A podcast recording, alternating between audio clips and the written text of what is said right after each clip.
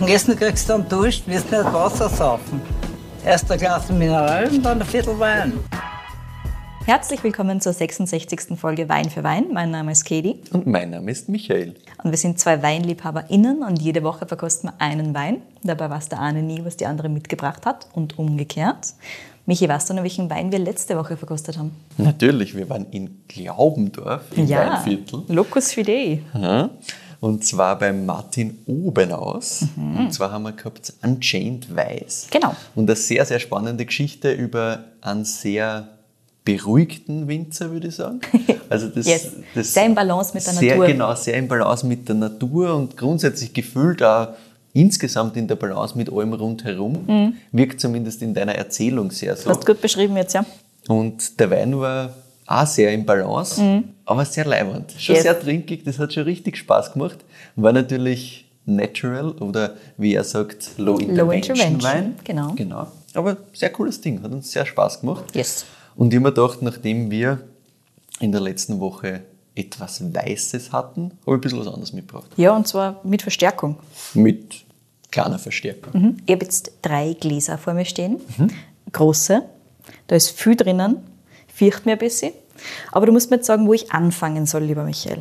Du kannst grundsätzlich anfangen, wo du willst. Du Wirklich? kannst einmal die Farben anschauen und dann kannst du sagen, wo du, wo du starten willst. Und Gut, wir nennen den Wein 1 jetzt Weingrün, Weinorange und Weinrosa, weil wir haben da so kleine Markerl unten dran, damit die Leute Genau. so ein bisschen einordnen können, worüber ich jetzt sprich. es hat nichts mit den, mit den Farben des Weins zu tun, sondern nicht. wirklich nur mit den Markierungen, weil bevor ich mir es selber nicht merke, habe ich mir gedacht, Naja, es ist eh nicht leicht. Also, sobald du mehr als zwei hast, ist es immer schwierig. Gerade wenn sie, naja, sie sind schon ein bisschen unterschiedlich. Also, wenn ich mir da jetzt den ersten anschaue, den Weingrün, dann ist der zum Beispiel im Kern komplett schwarz.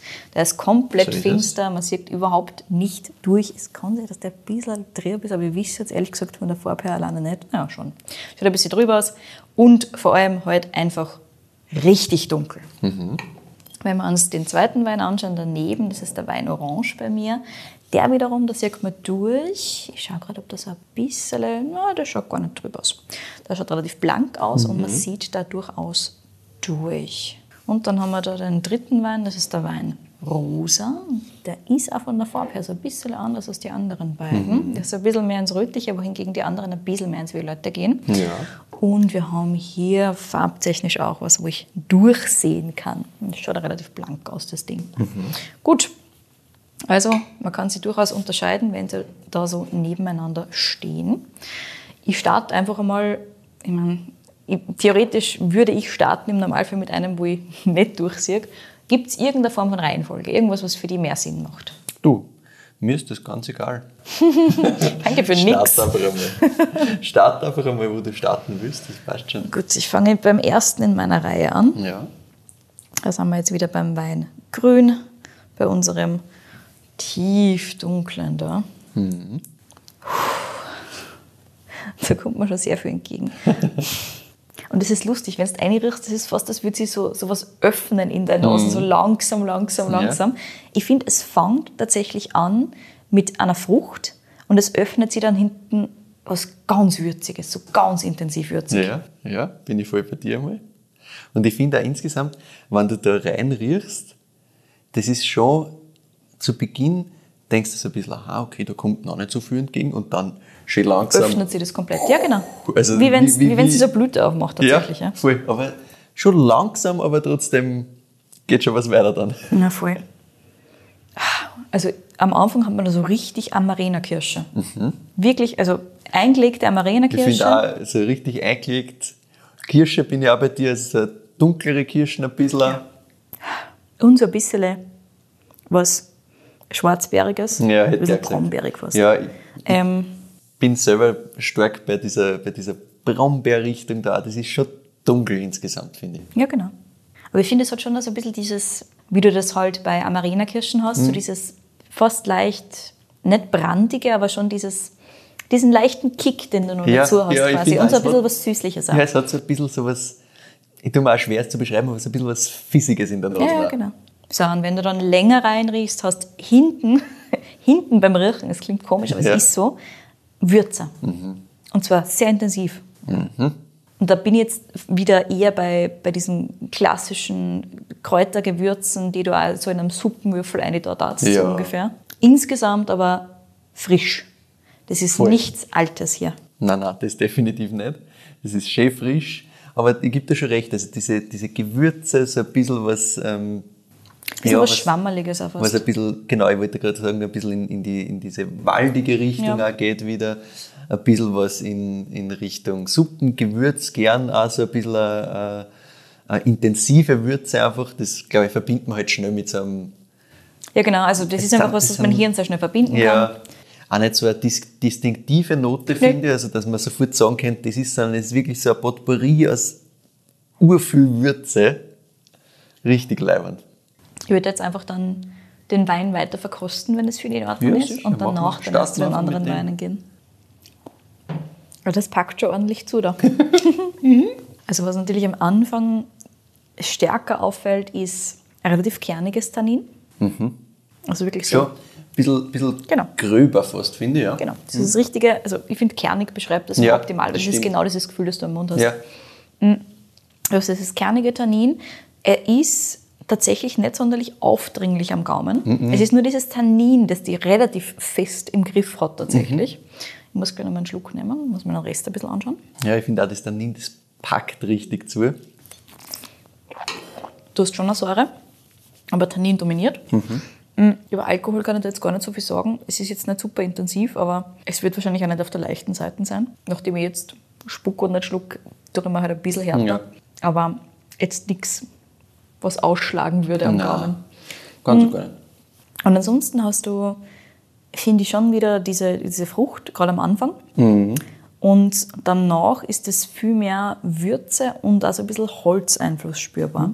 Aber die Frucht ist, finde ich, die ist am Anfang da, da ist schon sehr saftig, Ja. aber schon sehr, sehr lean insgesamt das Ganze. Genau. Das, hat, das hat dieses kräftige Tannin. Aber der, der Rest der Struktur Insgesamt ist das überhaupt nicht brat, sondern Genau. schon sehr Geradlinig, zielstrebig, ja, ja. geradlinig und eben diese Würze hinterher und, und für mich schon sehr frisch einfach kommt das daher. Ja. Säure ist da, nicht jetzt, der, dass die umhat, aber gut. Im Abgang hast du dann so ein bisschen, also gefühlt wird ein bisschen mehr Holzeinfluss noch spürbar, aber ansonsten, Und wieder so einen leichten, ich finde, so einen leichten Fiss hast du halt wieder irgendwie so da. Auch durch dieses kernige Tannin, das da, da so ein bisschen bleibt Mhm. Ja. und diese, diese Würze hinterher Jüder. gibt mir so ein bisschen so ein, so ein Kitzeln am Gaumen, sagen wir so. Sehr gut. Ich werde fortschreiten zu Wein 2. Mhm. Wieder darum. So, das ist unser oranger Wein da. Das ist der, der ein bisschen durchsichtiger war. Da haben wir jetzt einen, der durchaus zurückhaltender ist in der Nase als der Wein Nummer 1. Ja. Und der erste war schon gar nicht so arg. Du hast die Frucht auch viel weniger im Vordergrund. Du hast viel mehr Leder. So ein bisschen animalisch, ein bisschen Leder. Ich, ich wollte auch gerade sagen, also ich habe auch das Erste, was mir da in die Nasen kommt, ich gebe dir vollkommen recht, das ist insgesamt noch ein bisschen zurückhaltender als wie Ja, ja. der erste. Nicht nur ein bisschen. Mhm. Und, und dieses, dieses Animalische ist wirklich das Erste, was mir da einmal in die Nasen kommt. Ja. Und da, dahinter versteckt sich halt so ein bisschen eine Frucht. Aber ich finde, es ist wirklich so richtig ledrig. Also es gibt, es gibt Weine, wo du das halt so ein bisschen hast und ich finde, bei dem hast du es ordentlich. Ne? Ein bisschen Würze natürlich auch mit drinnen, eher was, was mit kitzelt, weniger Kräuter, Suppenwürze, mehr Richtung irgendwas, was halt ja, fast pfeffrig ist, aber auch nicht ganz. Es ist nicht intensiv. Nein, ich finde auch insgesamt ist, ist vor allem die Würze um einiges zurückhaltender als wie beim, beim vorigen, aber auch die Frucht. Auch die Frucht ist da, Es ist generell sehr zurückhaltend in der Nase. was wir wieder haben, ist halt, dass es sehr frisch daherkommt, das Ding. Und da bin ich ja nicht irgendwo bei was Kirschigem, sondern das sind, wenn dann, fruchttechnisch eher Beeren. Was würdest du denn dem geben für eine Beere? es ist schwierig, weil das wirklich sehr, Sehr zurückhaltend. sehr zurückhaltend fruchttechnisch ist. Ja. Das ist nichts, was mir jetzt da komplett erschlagen darf, dass ich sage, okay, das ist jetzt eine Einzelfrucht und das hundertprozentig und das ist das Erste, was ich rieche. Nein, ich gehe da halt klassisch auf zwei Sachen. Einerseits ein bisschen halt auf so ein fast preiselbeeriges Thema, finde ich. Ja, das hast du öfter drinnen Ja. bei dir. Mhm. Das ist halt auch was, was ich einfach gern habe. Ja. Und sonst hätte ich auch eher, eher in die Richtung kleinere Beeren, Beerenpotpourri, sowas in die Richtung, ja. Cranberries. Ja, gern. Yes. Getrocknete aber.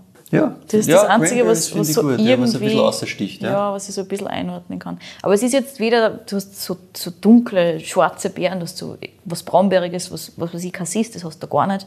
Du hast dann nicht dieses Kirschige, du hast dann nicht irgendwas, was Richtung Riebesel oder Auch kein sowas in Himbeer Richtung. oder sowas, Nein. sondern das ist eher so ein bisschen, ja, gern, gern Cranberry und vielleicht einfach so, ein- so ein Beerenmix, halt so ein bisschen, wo nichts wirklich raussticht. Ja. Und vielleicht so ein bisschen, ein bisschen was Florales in dem Fall. Das Mhm. ist das Einzige, was ich dem gerne so ein bisschen geben würde. ja, nehme ich gern mit. Aber halt eher so in die, ja, eher so klassische Veilchenrichtung Veilchen, würde ich genau. ihm geben. Aber ja, bin ich grundsätzlich bei dir. Ja, richtig mehr kriege ich ja, glaube ich, auch nicht mehr raus. Ich glaube, wir haben es es- das ist, schon, durchdiskutiert. das ist schon sehr, sehr zurückhaltend in der Nase. Das ist schon okay. Gefällt mir gut. Mhm. Da sind wir jetzt auch nicht auf der intensiven Seite am Gaumen. Mhm. Wir haben durchaus ein Tanningerüst. Wir haben Säure, die präsenter ist beim vorherigen, vor allem im Vergleich zum Tannin. Mhm. Er fühlt sich relativ leicht an. So generell, also es ist jetzt kein voluminöser Körper, auf keinen Fall. Eher das Gegenteil davon. Und am Gaumen hast du viel mehr dieses Preiselbeerige mit dieser ganz leichten Bitterkeit. Da bin ich jetzt bei der Preiselbeere. Aber das Cranberries auch haben. Aber wurscht, da bin ich jetzt definitiv bei der Preiselbeere. Ja. Und ansonsten, ja, ich finde auch da hält sich die Würze relativ stark zurück. Dieses ganz Animalische, dieses ganz Ledrige hast du am Gaumen tatsächlich weniger. Nein, finde auch eigentlich fast gar nicht. Ja. Also das in der Nase bin ich voll bei dir, also da bin ich voll bei diesem Animalischen. Aber am Gaumen finde ich auch, das ist saftig, preiselbeerig und, und das zieht auch schön durch, durch diese, durch diese doch präsentere Säure jetzt im Vergleich zum ersten. Mm, Tannin ist schon auch da, auch wieder ein bisschen körniger, finde ich, insgesamt. Aber im Vergleich zum, zum ersten doch nochmal um einiges sanfter, sagen wir mal so. Genau. Aber es ist definitiv spürbar. Ordentliches Gerüst da. Auch daran merkt man, der ist jetzt noch nicht sonderlich alt. Und einfach So. nur ein jugendliches Tannin. Mhm. Aber ansonsten fährt der gerade durch, macht keine Bogen. Nein, nein, absolut nicht. Absolut nicht. Das ist auch der Sinn der Sache. Das ist sehr geradlinig, schönes Ding und diese Würze bleibt da halt schön frisch. Also das ist so klassisch der Rotwein, wo ich als allererstes dazu greife, wenn ich nicht drüber nachdenken will, sondern einfach was Gutes trinken. Ja.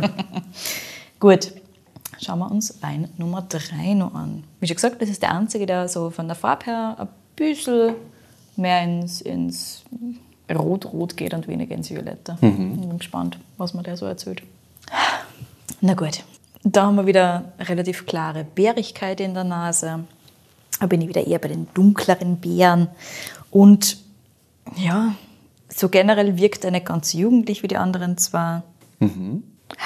Aber da ist ein bisschen Kirschnote drinnen. Ja, ich- ich Aber es ist insgesamt sagen, sehr juicy, das Ding. da. Das, das ist erstens sehr juicy in der Nase, es riecht sehr saftig. Ja, genau. Es riecht, als wäre er saftig. Ja.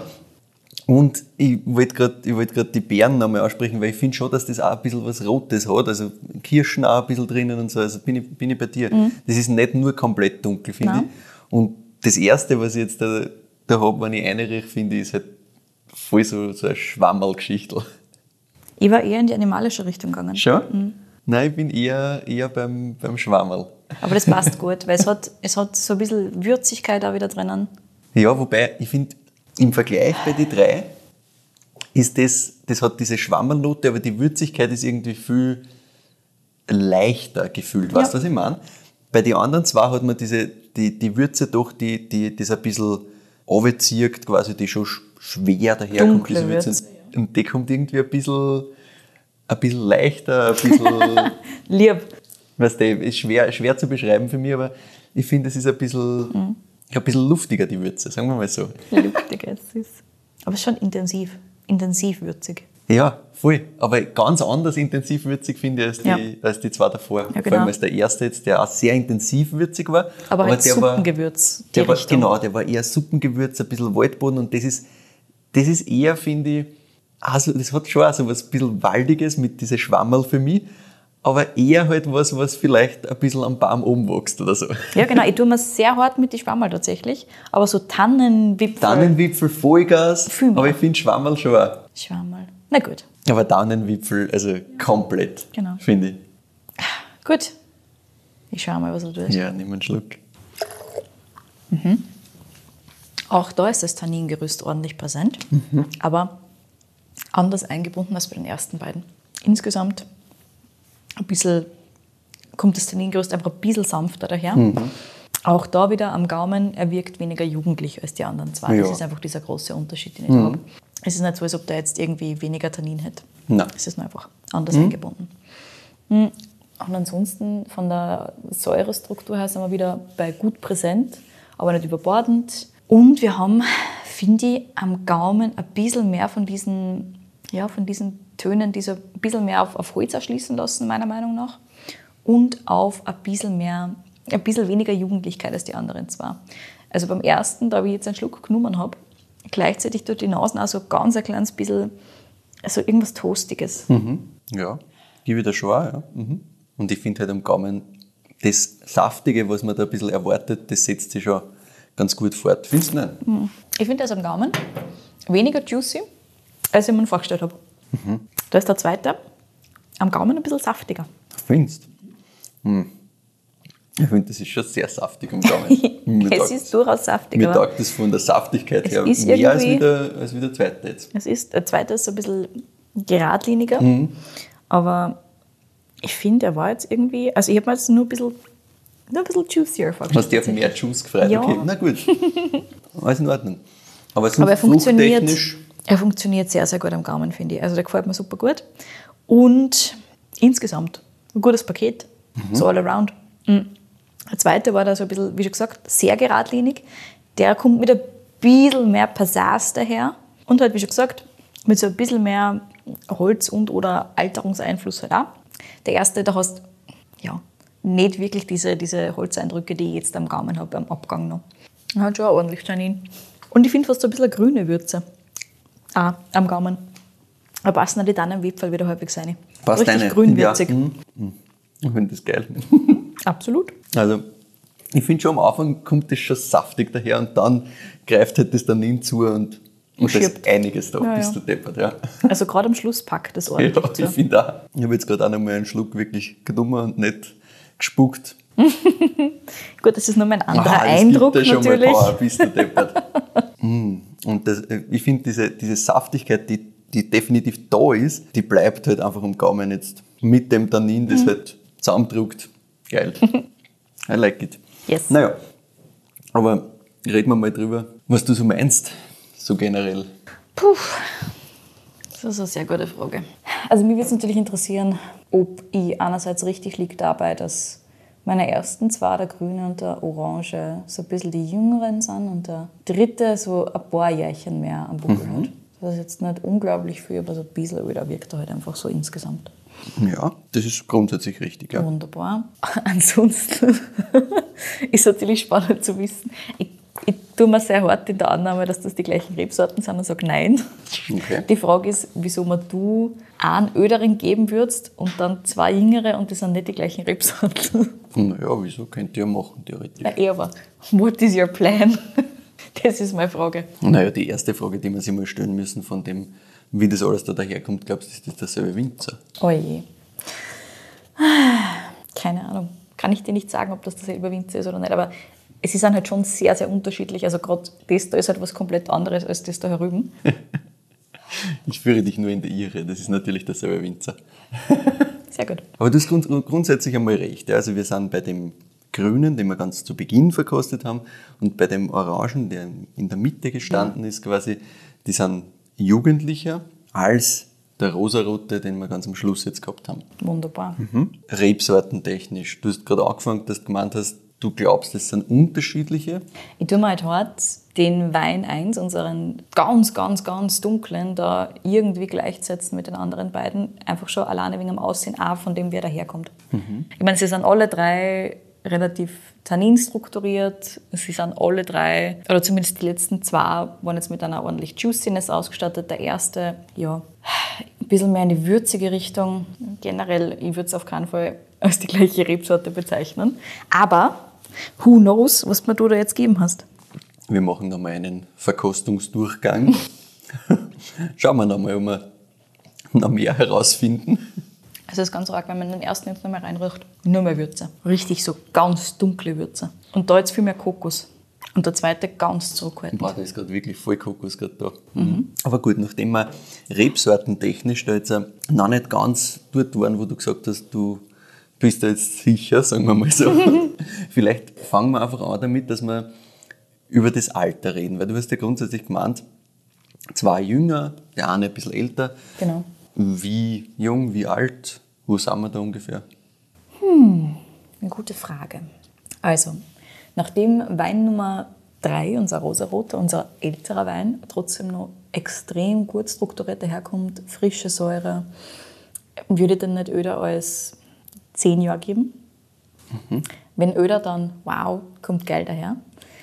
Aber Na, gut super dabei. gute Präsenz, super schön und du hast eben nur, wie du vorher gemeint hast, durchaus eine Juiciness am Gaumen. Und da tat immer hart, wenn ich dem mehr als 10 Jahre gebe. Gut.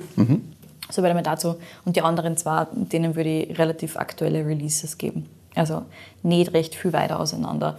Der zweite könnte eventuell ein bisschen öder sein als der erste, aber Also du bist grundsätzlich einmal sehr richtig mit dem, dass du sagst, ja, so ungefähr zehn Jahre, wir sind da bei neun Jahren, das Wunderbar. ist 2013. 2013. Ich bin schon sehr gespannt, wo wir jetzt dann sind. Warum? Erläutere. 2013 habe ich vom Uwe Schiefer gelernt, war nicht unbedingt ein leichtes Jahr. Ja. Gerade im südlichen Burgenland war es gar nicht so easy. Dementsprechend bin ich sehr gespannt, wo du einen 2013er da jetzt gefunden hast. ja, 2013 war eines der heißesten Jahre überhaupt. Da, wo wir sind, sagen wir mal so. da, wo wir sind, ist gut. Sind wir überhaupt in Österreich? Wahrscheinlich schon. Ja. Gut, Dann ist die Auswahl einmal grundsätzlich eingeschränkt. Oder? erheblich verringert, ja. Ja, ansonsten, wie schon gesagt, Die anderen zwei müssen irgendwie jahrgangstechnisch, äh, du hast gesagt, es könnte sein, dass Wein Release 2 ein bisschen öder ist als Wein 1. ja, das stimmt, ja. Und Release-datumstechnisch, also der erste wirkt wirklich sehr frisch aus gerade. Und der zweite wirkt halt ah, jahrgangstechnisch halt hart, weil ich nicht weiß, was ich für Rebsorten geben soll. Ob das die gleichen sind. Ich kann mir das nicht vorstellen, dass das die gleiche Rebsorten ist, weil die so unterschiedlich sind, diese drei Tremmer da.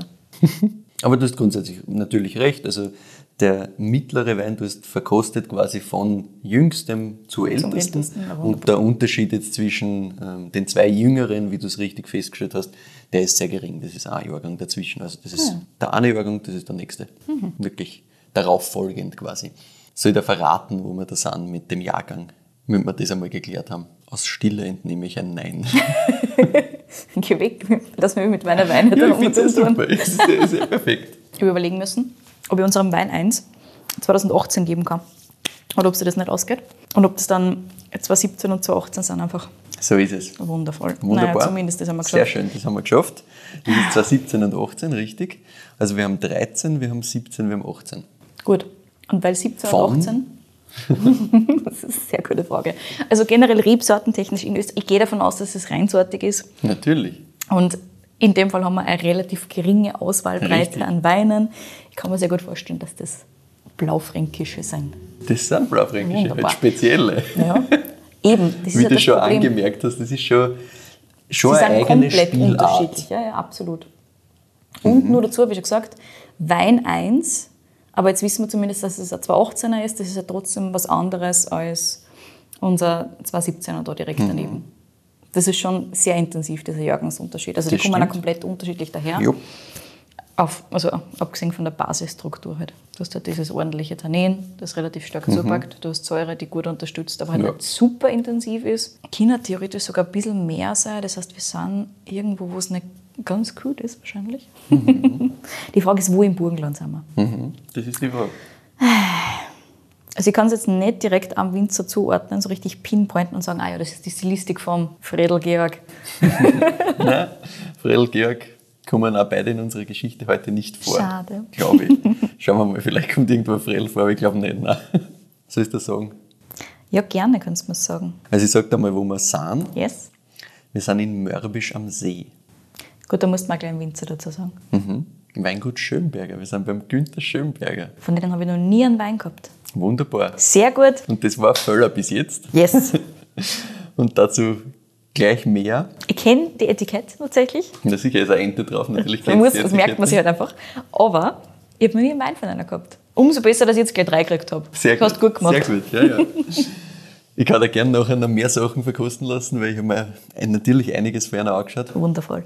Aber jetzt kommen wir mal zur Geschichte Yes. vom Weingut Schönberger und ich schätze, das wirst du wahrscheinlich wissen, dass der Hintergrund vom Weingut Schönberger ein ehemaliger Saxophonist einer österreichischen Kultband ist. No. Das weißt du nicht. Ich weiß gar nichts. Ich weiß gar nichts über Schönberger, außer das Etikett. Der Günther Schönberger hat das Weingut gegründet und ist der ehemalige Saxophonist der österreichischen Kultband ERV Erste Allgemeine Verunsicherung. Ah, das ist das. Yes. Okay, ich habe nämlich gewusst, dass von ERV irgendwer Weingut gegründet hat. Jetzt kann ich zuordnen. Gut. Okay. Let's go. Also, die Geschichte, wie das alles angefangen hat, die geht so.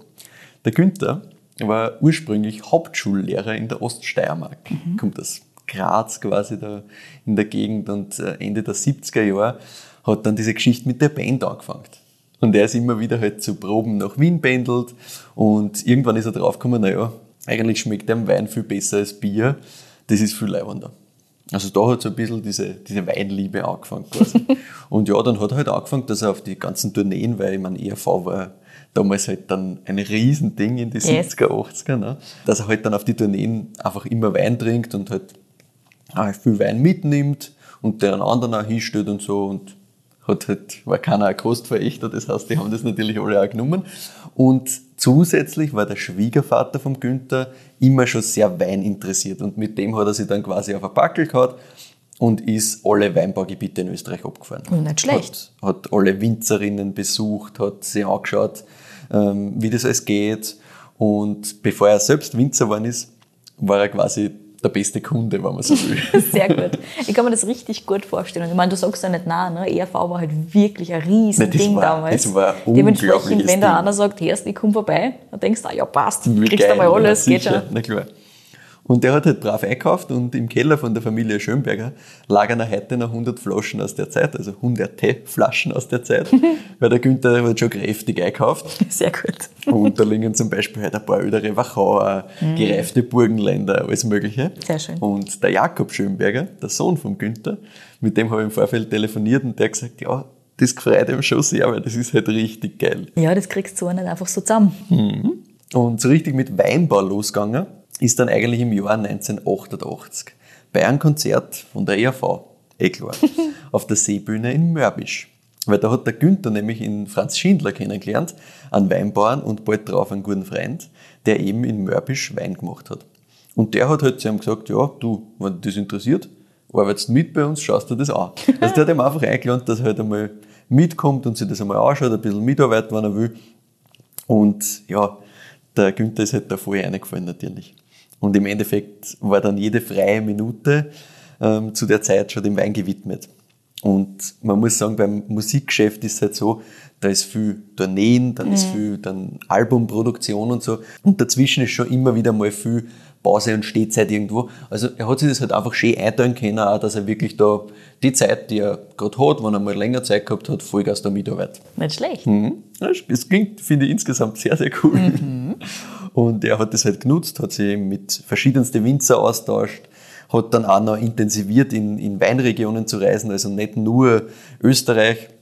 Der Jakob hat gesagt, er war damals als Kind halt ja, jeden Sommer irgendwo in Frankreich unterwegs, war ein Chateau zum nächsten. Auch das keine schlechte Kindheit. Ah, das ist keine schlechte Kindheit, aber er hat gesagt, ja, heute wünscht er sich ein bisschen, dass er damals halt vielleicht zehn Jahre älter gewesen war und nicht Auch verständlich. zehn Jahre alt. Ja. Weil er hat gesagt, ja, er war halt mit 10 bei Romane Conti. Und, und er hat gesagt, ja, Gut, da verpasst er trotzdem den wichtigsten Teil. Fair genau, enough. mit 10 war es dann doch nicht ganz so spannend. Aber ja, der Günther ist da ganz viel herumgereist, hat sich alles angeschaut und ja, er sagt auch selber, er hat den WinzerInnen immer Löcher in den Bauch gefragt Mhm. quasi, weil er wollte halt alles wissen. Das kennen wir irgendwoher. Ja. Und 1991 ist dann in Mörbisch ein Weingut aufgelassen worden und zum Verkauf gestanden und das war halt logisch aufgelegt. quasi. Komplett aufgelegt, passt wie die Faust aufs Auge. Und nachdem der Günther eben beim Franz Schindler in Mörbisch ja immer, wenn es gegangen ist, mitgearbeitet hat, war es klar, nein, er macht das, weil Mörbisch hat ihm immer schon taugt da, auch weil du, wenn du von der Steiermark ins Burgenland umfährst quasi, dann fährst du über St. Margareten und dann siehst du oben auf dem Neusiedlersee, Ah, auf dem. Mörbisch so. Ja, Und gut. Das war schon immer irgendwie so diese Verbindung da, es Ja. hat einfach von alle Seiten passt, sagen wir mal so. Und er hat das kleine Weingut damals gekauft, das waren ungefähr ein halber Hektar. Ach so, ganz klar. Mhm. Okay. Zwei Parzellen, Blaufränkisch, Lehmgrube. Und Lehmgrube, das kann ich dir jetzt schon mal sagen, ist die zweite große Blaufränkischlage neben Kräften. Und Kräften ist das, was wir da im Glasl haben. Kräften, okay. Mhm. Das ist alles Blaufränkisch Rietkräften. Kommen wir dann im Detail noch drauf. Aber nur mal, dass du weißt, Lehmgrube, das kannst du auch grundsätzlich merken, das ist der zweite Kräften Parade und Lehmgrube, passt. Blaufränkisch. Genau. Und 92 hat der Günther dann den ersten eigenen Wein gemacht. Damals noch im Keller vom Franz Schindler, von dem Freund von ihm, wo er mitgearbeitet hat. Später hat er sich dann in einen eigenen Keller eingemietet, aber ja, wie gesagt, das war halt ein halber Hektar. Also das war Interesse, Gaude für sich selber und für die Freund. Fertig. Und 1995, also vier Jahre später quasi, hat es dann die Chance gegeben, auf einmal auf fünf Hektar alte Rebfläche und ja, fünf Hektar alte Rebfläche, das übernimmst halt. Not bad. Ja. Aber das hat halt auch gleichzeitig natürlich Kassen, so leiwand wie das auch klingt, fünf Hektar alte Rebflächen. Es heißt da, dass du mit fünf Hektar nicht nur Eigenbedarf und ein bisschen Freund machen kannst. Das ist halt dann doch eine Menge. Das ist Da ein richtiges Weingut. Genau, da musst du überlegen, was willst du machen. Und zu dem Zeitpunkt war aber die Passion und der Wille schon so viel zu groß, das hätte einfach nicht ablehnen können. Und damit war das Weingut jetzt halt 5 Hektar, 5,5 Hektar groß. Und um das einzuordnen, 1995 ist das letzte ERV-Album rausgekommen. Da war der Günther noch dabei, 96 die letzte Tournee. Also das war ziemlich zart. Aber wie gesagt, er hat im Rockstar-Leben damals eben schon immer viel Stehzeit und Pause gehabt zwischen die Alben, zwischen die Tourneen. Also davor zum Beispiel waren zwei Jahre einfach wirklich Pause, hat mir der Jakob erzählt. Also damit ist das irgendwie gegangen. Ah ja, okay. Und weil das war halt damals schon, ERV schon wirklich lang am Markt quasi, die haben Ja. dann schon längere Pausen gehabt zwischen die Sachen. Und 1996 ist der Günther dann auch aus der Band ausgestiegen. Ah. Da hat es generell einen größeren Umbruch gegeben. Ähm, auch heute reden die Bandmitglieder alle eigentlich damals von 96 als so einem Krisenjahr. Ah ja. Und neben am zweiten ist der Günther damals ausgestiegen und hat dann gesagt, na passt, dann bin ich halt Vollzeit Weinbauer. Hm. Und im Endeffekt hat der Günther einfach die Tourneen gegen Weinreisen getauscht. also das Fülle Okay. unterwegs sein, das Fülle unterwegs sein ist komplett geblieben. Und die Familie wohnt auch heute noch in Graz. Also das war einfach Günther sein Ding. Boah, der pendelt. Der, hat immer, der ist immer gependelt, war halt dann viel in Mörbisch auch. Seine Frau äh, arbeitet auch heute noch in Graz. Und das Weingut ist eben in Mörbisch. Also sie haben quasi das aktuell so organisiert, dass halt in Graz mehr oder weniger Büro ist. Also es sind auch viel dort. Ah ja, okay. Und in Mörbisch halt wirklich Köller und Weingut. Ja. Mhm. Aber auf das komme ich dann eh nochmal im Detail. Der Günther hat das damals halt aufgebaut mit einem Mitarbeiter, der ist noch bei einer. Ah, Und das, das ist halt gegangen. Also, wir haben insgesamt zwei Mitarbeiter und der Jakob hat gesagt, ja, das ist halt eben ein Papa sein Ding gewesen, das war seine Leidenschaft, oder ist seine Leidenschaft und einfach seins. Aber er hat halt gar keine Ausbildung gehabt. Ne? Weil er war halt Winzer, aber Ausbildung als Weinbauer formal, nein. Hat er nie was nachgemacht? Nein. Er hat natürlich überall Wissen aufgesagt, er hat überall gefragt. ja, davon gehe ich aus. Voll. Aber ja, er hat einfach nie wirklich selber jetzt irgendwie ähm, was in die Tiefe da gemacht. Und da vielen Anführungszeichen, weil das zeigt ein bisschen, wie interessiert und wie tief das dann gehen kann. Diese kleine Side-Story, die ich da erzählen muss. Der Günther Schönberger hat nämlich gemeinsam mit einem gewissen Professor Redl von der BOKU und mit dem Verleger Rudolf Landspauer ein Buch geschrieben mit dem Namen Die Weinwelt der Barrix. Der Ausbau von Wein in Barrix. Wirklich? Also, deswegen meine ich, er hat keine formale Ausbildung, aber die Tiefe, die er Wow. gemacht hat, wo er sich interessiert hat, wo er gefragt hat, das ist ein ganz anderes Level, als wie man sagt, ja passt, der hat gar keine Ausbildung, der hat nur gefragt. Also, nur um das zu verstehen. Das ist 2001 erschienen, also auch in Österreich dann immer noch früher für das Thema. Stimmt, ja. Und es ist heute im deutschen Sprachraum eines der Standardwerke wieder auf der BOKU immer noch verwendet. Ja. Absolut. Was wirklich? Ja, ja, also wenn es um Barrique-Einsatz geht, wird das auf der BOKU immer mal wieder ausgekramt. Ja. Faszinierend. Und ja, der Günther war damals auch Importeur und Vertreiber von Barrique-Fässern in Österreich, also schon Ende der 90er, Anfang der 2000er. Also nur um das nochmal zu sagen, wie tief das wirklich gegangen ist. Und das Weingut selbst ist dann laut Jakob so dahin gewachsen. Also heute sind wir so bei 10 Hektar, zwischenzeitlich war es einmal ein bisschen mehr.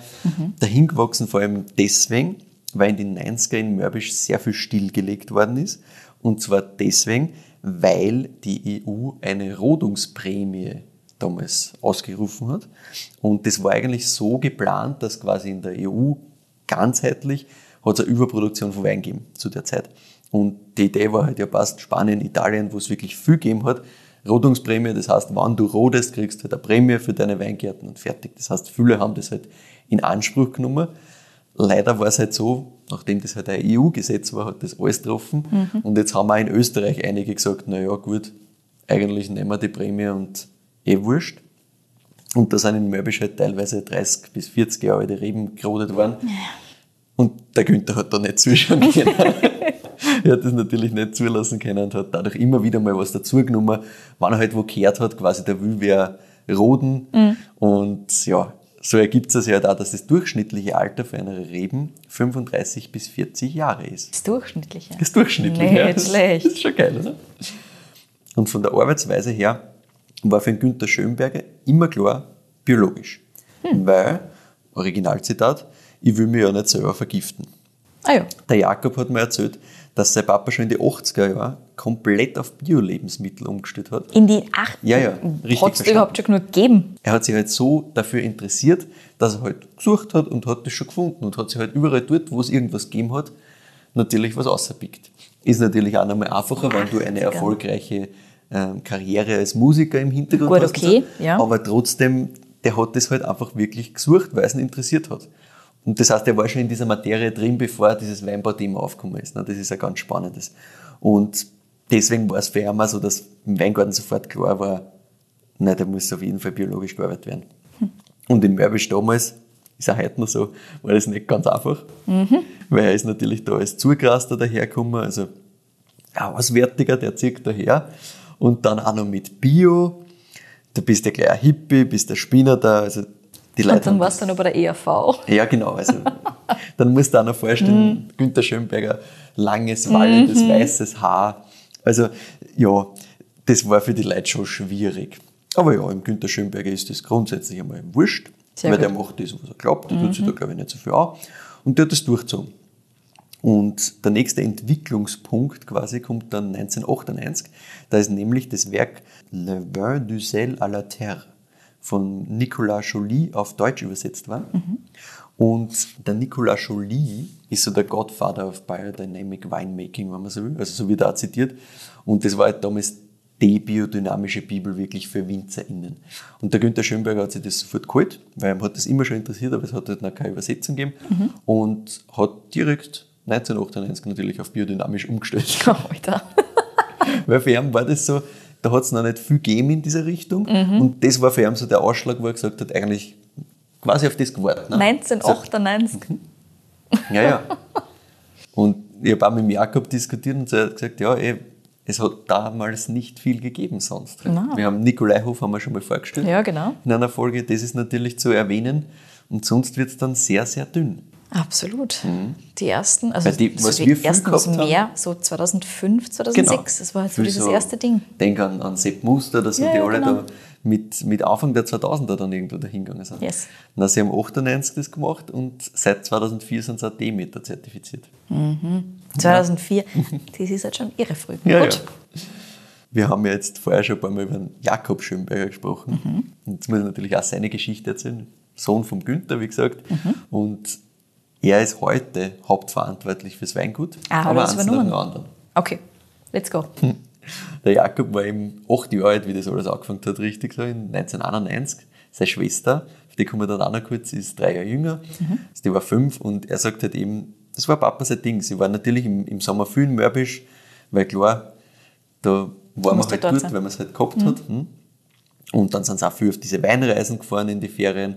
Aber nachdem die Mama in Graz eben gearbeitet hat, war einer Lebensmittelpunkt schon grundsätzlich Graz. Mhm. Und der Papa hat halt so Leidenschaft und ja, Jakob ist dann in Bad Gleichenberg in die Tourismusschule gegangen, Ja. war dort im Internat, ist dann nach Passau gegangen zum Studieren. Da hat es damals ein Kombistudium gegeben aus irgendwie Politikwissenschaften, Sozialwissenschaften und EU-Recht oder so. Und da war Deutschland damals im, in diesem Bachelor-System ein bisschen weiter, deswegen haben die das damals so Kombistudien schon angeboten quasi. Das dann später in, in Bachelor-Sachen dividiert worden ist. Und ja, halt gar nichts mit, mit Wein. Ne? Ja. Aber er hat halt den Anknüpfungspunkt gehabt zum Thema Wein über die Tourismusschule und auch über die Sommelier-Ausbildung, aber im Studium halt nichts. Und gleichzeitig muss man eben sagen, bei einer daheim war gutes Essen und guter Wein schon immer ein Riesenthema. Also er hat mir zum Beispiel erzählt, Sie sind früher jedes Wochenende zu den Großeltern gefahren, zum weinarischen Schwiegervater. und den haben wir ja schon kennengelernt. Ne? Und da gibt es auch noch einen Tierarzt, das ist der Nachbar quasi. Und jedes Wochenende haben die eine riesen Blindverkostung gemacht. Nämlich jeder von einer, also der Günther, der Tierarzt, der Schwiegervater, jeder hat zwei Flaschen Wein mitgenommen. Einmal rot, einmal weiß. Und das ist alles blind verkostet worden. Nicht Einmal in der Woche. Mhm. Vollgas. Ne? Diskutiert worden. Und der Jakob hat gesagt, der ist da halt oft dabei gesessen und hat Wissen aufgesagt, dass doch, boah, was da alles gibt Mhm. und, und auch was die alles machen. Also Wahnsinn. Und er hat gesagt, man kann sich das auch gar nicht vorstellen, die machen das nämlich heute noch alle zwei Wochen. Also der Papa und der Tierarzt, die sind jetzt beide 70. Wow. Und er hat gesagt, es ist, es ist so hart, weil die hauen halt außer bis ins kleinste Dorf, wo das herkommt. Also es dürfte richtig, richtig wild sein. Aber ich denke mir, ja, mit der Zeit, wenn du jetzt sagst, ja, die machen das jetzt da seit über 30 Jahren. Und kontinuierlich, kontinuierlich immer, immer, immer. Und ja, immer ja. halt mit was Neuem, weil du willst ja was Neues dazu Yes. lernen. Mega cool. Das hilft schon. Ja, und im, im Weingut Berner war halt immer so das Thema für sie als Kinder, ja, das war da und klar war, wenn sie es übernehmen wollen, das war schon immer so kommuniziert, oder mitmachen wollen immer gern, weil der Papa hat sich halt extrem gefreut, wenn, wenn wer von einer zwei halt da irgendwie Interesse gezeigt hat. Und ja, schon langsam hat es beim Jakob halt angefangen, dass das Interesse schon auch reift und er sich halt ein bisschen mehr mit Wein beschäftigt hat und sich dann gedacht hat, ja, vielleicht würde er doch einmal mitarbeiten. Und ja, vielleicht auch irgendwann übernehmen, aber für ihn war klar, er will da nicht jetzt einfach ohne, dass er jetzt irgendwie einen wissenschaftlichen Hintergrund hat, eingehen und ist dann auf die BOKU gegangen, hat dort Önologie studiert und währenddessen in ein paar Weinbars in Wien und eben im Weingarten in Mörbisch mitgearbeitet. Wir sind da so im Jahr 2011 rund um und um. Und gleichzeitig haben wir eh schon angesprochen, ist die Familie eben sehr gastronahe, also dieses gute Essen, gutes Trinken, das war schon was ganz Wichtiges, damit war er schon immer dran an dem Thema. Ne? Und als dann 2016 bei einem schlimmen Frost in Mörbisch einer eigentlich 70 Prozent zusammengehauen hat und Ja. im Sommer dann natürlich nichts mehr zu tun war, weil wenn du 70 Prozent durch Frost verlierst, dann sind halt nicht mehr so viele Trauben da, um die du im Sommer kümmern musst. Yes. Bitter, aber dafür hast du halt weniger Arbeit.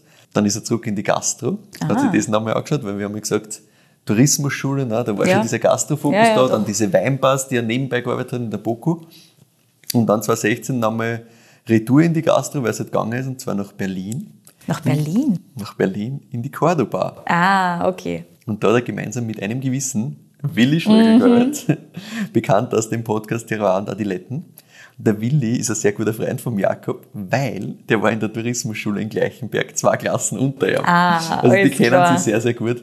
Und ja, das war halt sensationell. Damals war halt auch nochmal ein geiles Abenteuer. Für die Leser ist er halt dann wieder zurückgekommen. Und dann hat er sich gedacht, na ja, also da sind wir noch lange nicht bei, er übernimmt das jetzt fix, sondern Ja. er hat sich mal gedacht, ja, in Graz gibt es gerade die Chance, dass wir ein altes Gasthaus übernehmen. Und mit zwei Freunden sich zusammen da und hat das Gasthaus Laufge übernommen. Wirklich? Hm? Das Laufge ist der Jakob. Oder war der Jakob, sagen wir so. Das ist eines der wenigen Dinge, die ich tatsächlich kenne in Graz. So. Wow. Er hat das mit aufgebaut, äh, knapp vier Jahre lang, parallel zum Weingut. Also er hat die ganze Zeit im Weingut Bist du natürlich fertig? mitgearbeitet. Wüt, ja? Ja, ja, das ist schon ein Kerl, der hat schon Energie, Mhm. das passt schon. Und ja, seit Jänner diesen Jahres ist er jetzt wirklich fix am Weingut, weil der Günther ist heuer eben 70 geworden. Ja. Und das war halt perfekt auch für die Übergabe quasi. Ah ja. Ja, bis 70 am Weingut hauptverantwortlich sein ist eh richtig hart. Ja, du musst da keine Sorgen machen, der Günther ist schon voll dabei. Das glaube ich Also schon. der Jakob hat gesagt, es ist, es ist voll angenehm, weil sie, sie arbeiten immer schon sehr, sehr gut zusammen. Das hat immer schon voll gut funktioniert. Wunderbar. Sie reden viel, sie diskutieren halt extrem viel, aber Ja. die Werte sind sehr, sehr ähnlich. Auch die Weinstilistik, die einer taugt, ist sehr ähnlich. Also der Jakob Ja, hat super. gesagt, das war immer schon so, die Weine vom Papa haben ihm immer schon taugt. Ja. Und das hilft natürlich extrem. Und deswegen sagt er, ja, ihm geht es jetzt nicht um alles umreißen, sondern das ist eine komplett kontinuierliche Entwicklung, Mhm.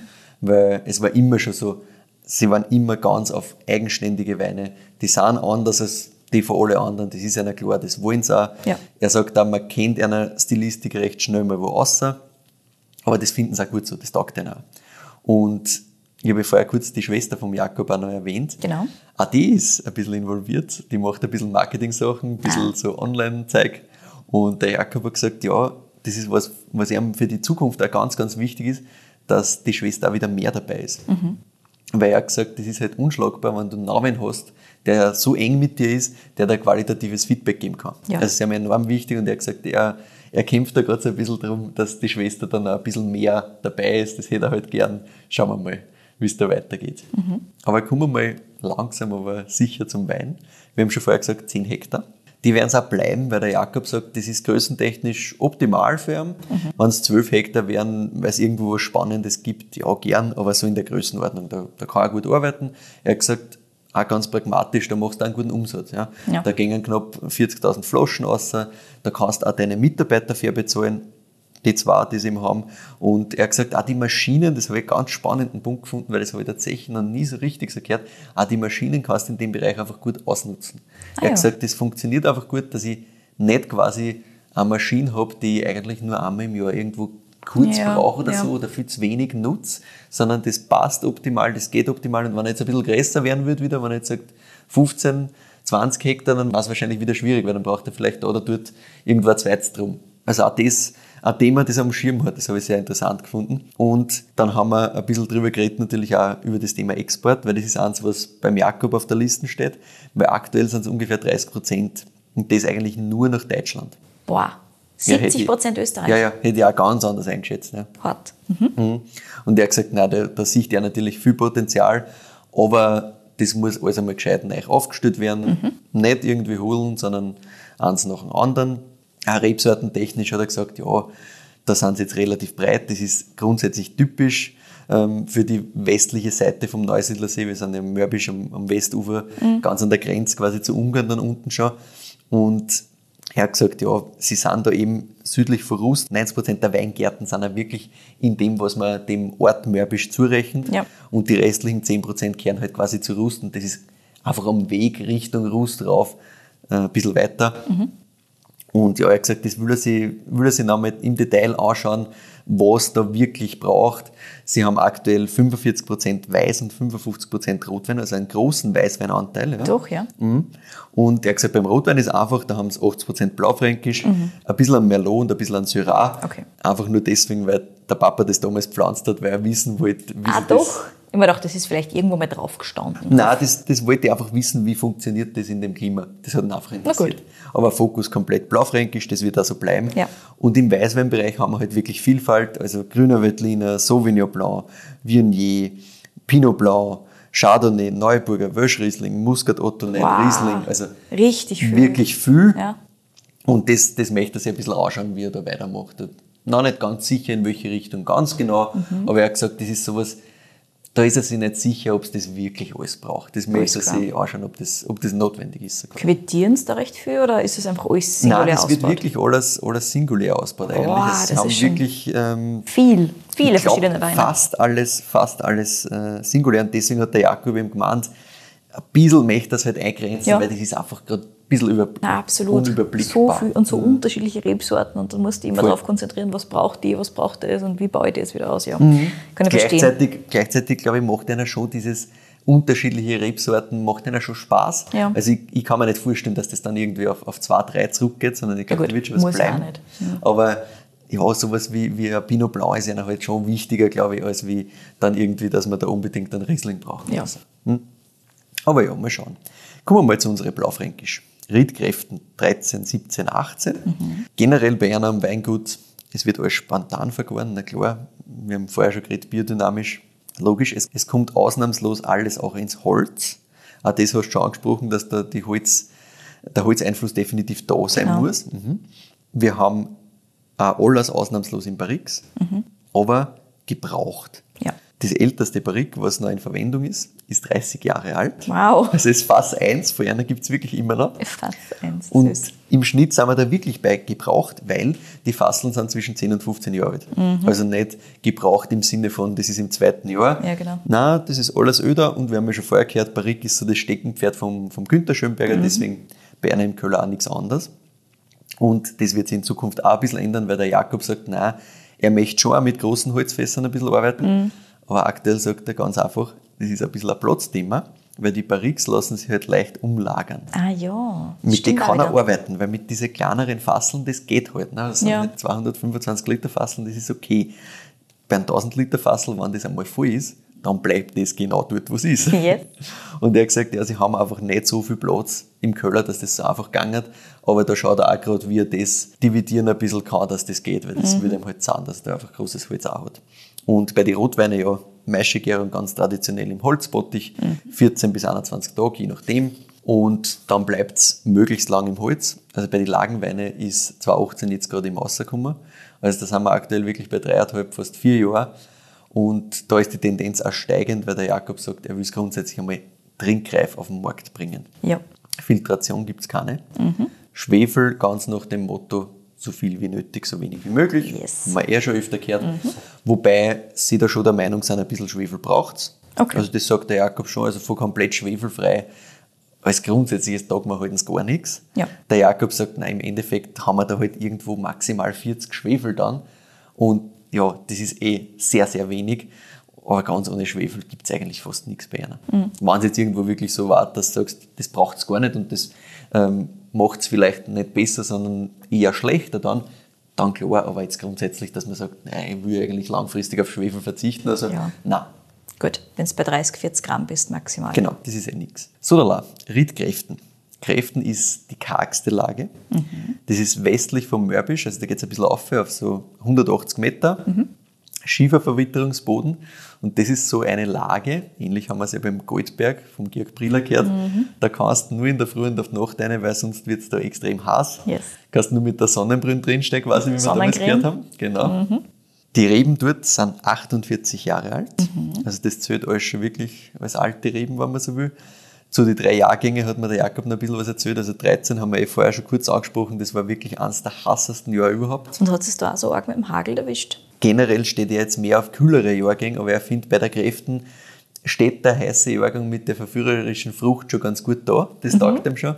Und 17, 18, sagt er, waren insgesamt beide sehr ausgeglichen, wobei 18 halt schon einmal deutlich wärmer war Ja. aber dennoch mit genug Niederschlag. Und 17 ist für sie schon so einer der besten Jahrgänge. Neben, neben 97 und 2007, das sind so bei einer grundsätzlich, was sie am Weingut finden, was ihnen am, am besten taugt. Ja, und jetzt kommen wir mal dazu, wo man diese Weine kriegt. Aktuell kriegt man nämlich den 17er noch beim Wix Fein Wein, da habe ich mal her. Ebenfalls gibt es ihn bei der Genusskramerei, kosten tut er so um die 30 Euro. Und der aktuellste Jahrgang, 2018, den gibt es jetzt gerade direkt beim Weingut. Oder zum Beispiel auch bei wirwinzer.de, kostet genauso die, die 30 Euro, Pi mal Daumen. Und den Jahrgang 2013, na, den hat mir der liebe Jakob natürlich zusätzlich noch daneben hinstellen wollen, weil er gesagt hat, naja, es war schon spannend, wenn man sich ein bisschen anschaut, was sich da an Entwicklung tut. Gut, aber. Genau, sehr guter Mann. Kriegt man auch im Handel natürlich nicht mehr so leicht. Ja. Wer es unbedingt erleben möchte, ich habe aber einen Tipp für euch, nämlich das Gasthaus Laufgeh in Graz, ein paar Ah. ältere Jahrgänge von Schönberger Weinen besitzt. Das ist, glaube ich, ein sehr guter Ja, Tipp. da gibt es auch in 213er Kräften, ich habe natürlich Namen nachgeschaut auf der Weinkarten. Das ist natürlich Schönberger sehr, sehr tief, logischerweise.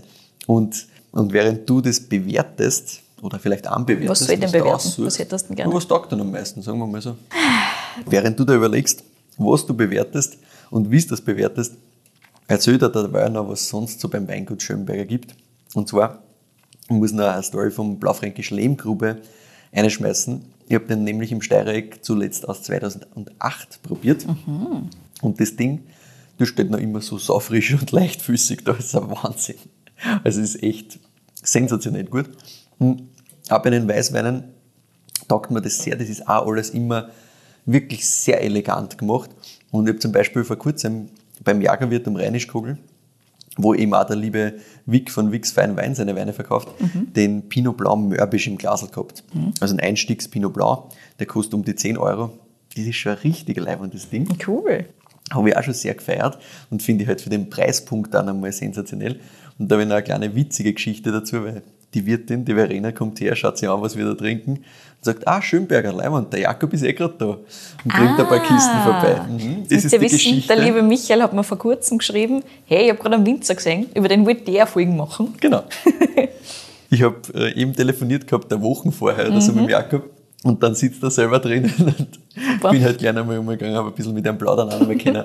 Es war super lustig, weil halt so ein Zufall und super geil. Aber ja, bitte deine Bewertung, weil sonst kommt noch eine Abschlussgeschichte dann. Ah, sehr gut. Also ich werde jetzt einfach den 2017er bewerten, weil du ja gemeint hast, den gibt es aktuell noch zu Na, kaufen. sicher. Aber wenn ich den 2013er sehr, sehr cool finde.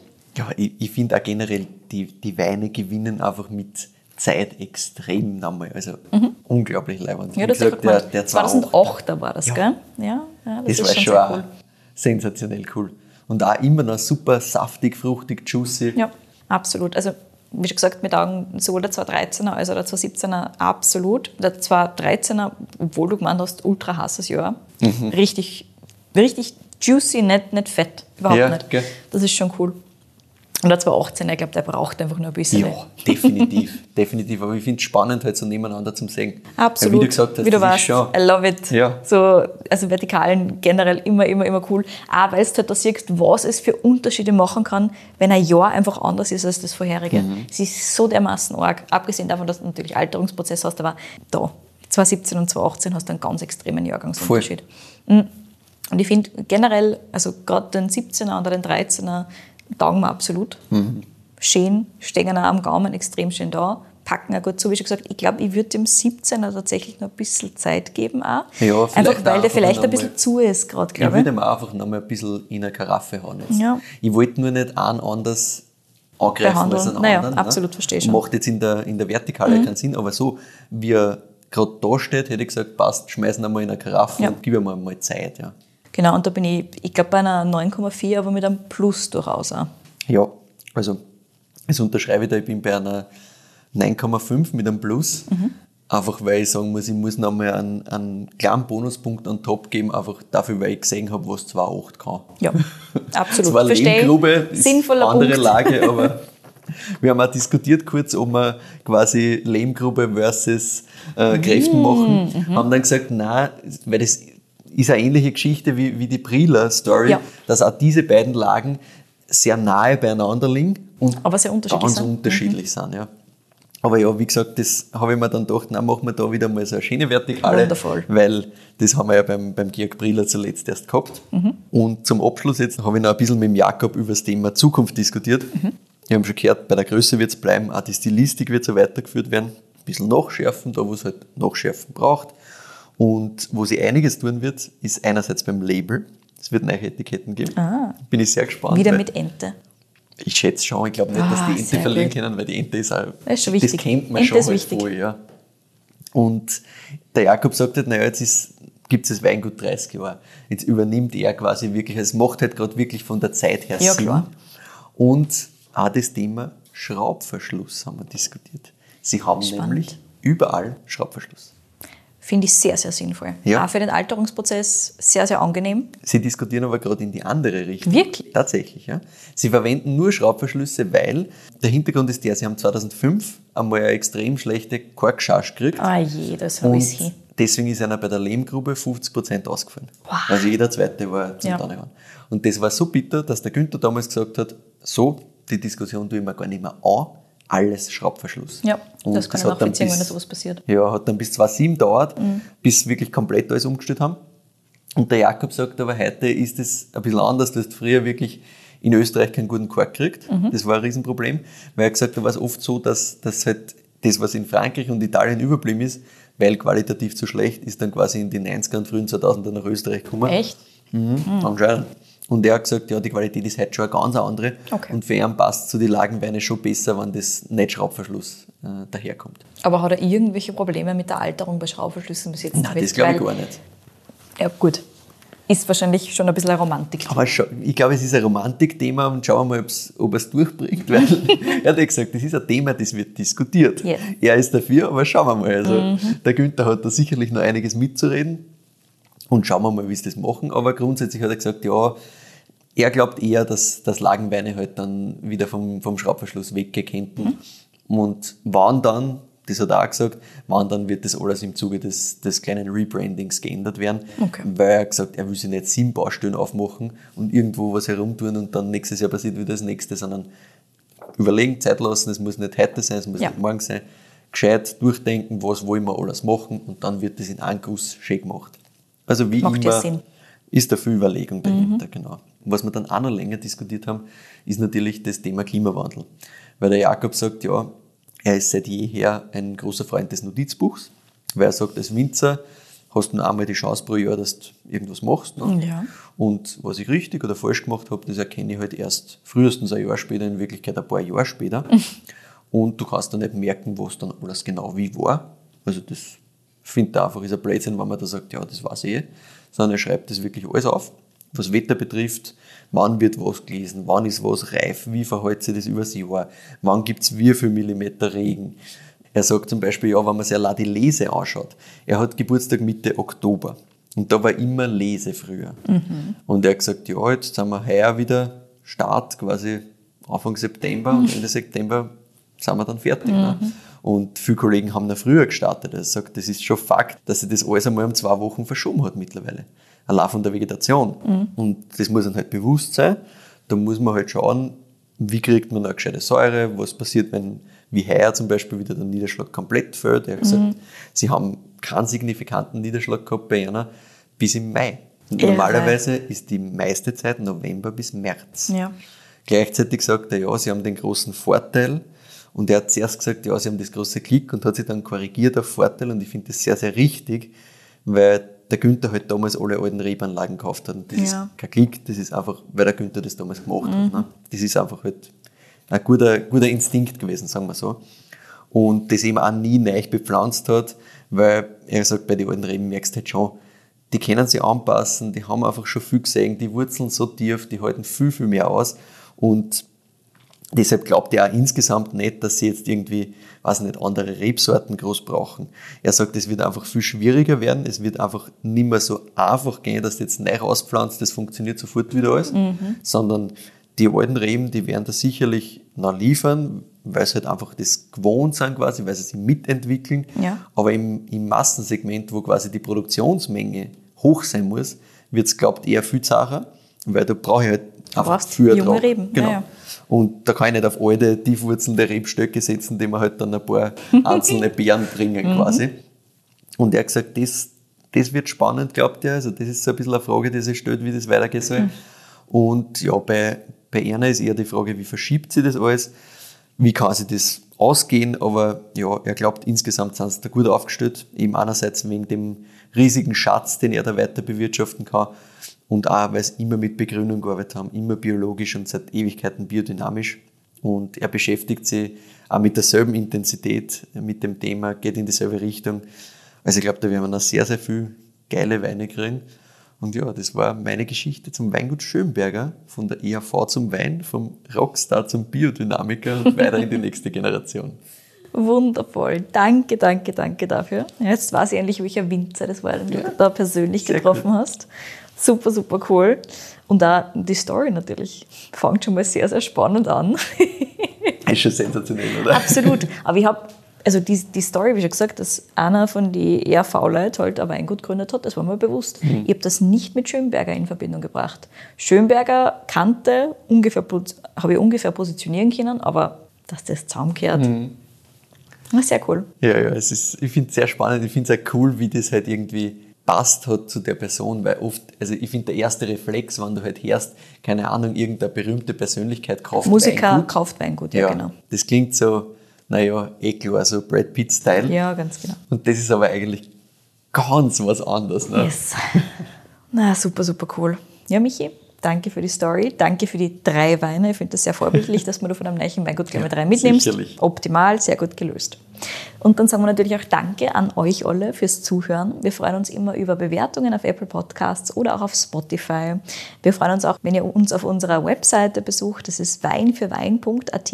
Da findet ihr alle Infos zu unseren Folgen, unsere Verkostungsnotizen und natürlich auch, wo ihr die Weine herbekommt. Und auf Instagram sind wir zu finden unter Wein für Wein. Privat sind wir da auch, der Michael unter Proegel und ich unter Katie in Vienna. Ihr könnt uns sehr, sehr gerne ähm, Weintipps schicken, Feedback schicken und so weiter. Entweder natürlich über unsere Instagram-Accounts, Weintipps bitte nur an eine oder einen von uns zwar, oder ihr könnt uns sehr gerne auch E-Mails schreiben. Und da entweder an mich, katie.weinfürwein.at oder an den Michael, michael.weinfürwein.at. Wie schon gesagt, bei Weintipps bitte nur an eine oder einen von uns zwar und bei allem anderen gerne an uns beide. Und ansonsten freuen wir uns natürlich, dass ihr dabei wart und hoffen, ihr seid ja nächste Woche wieder dabei.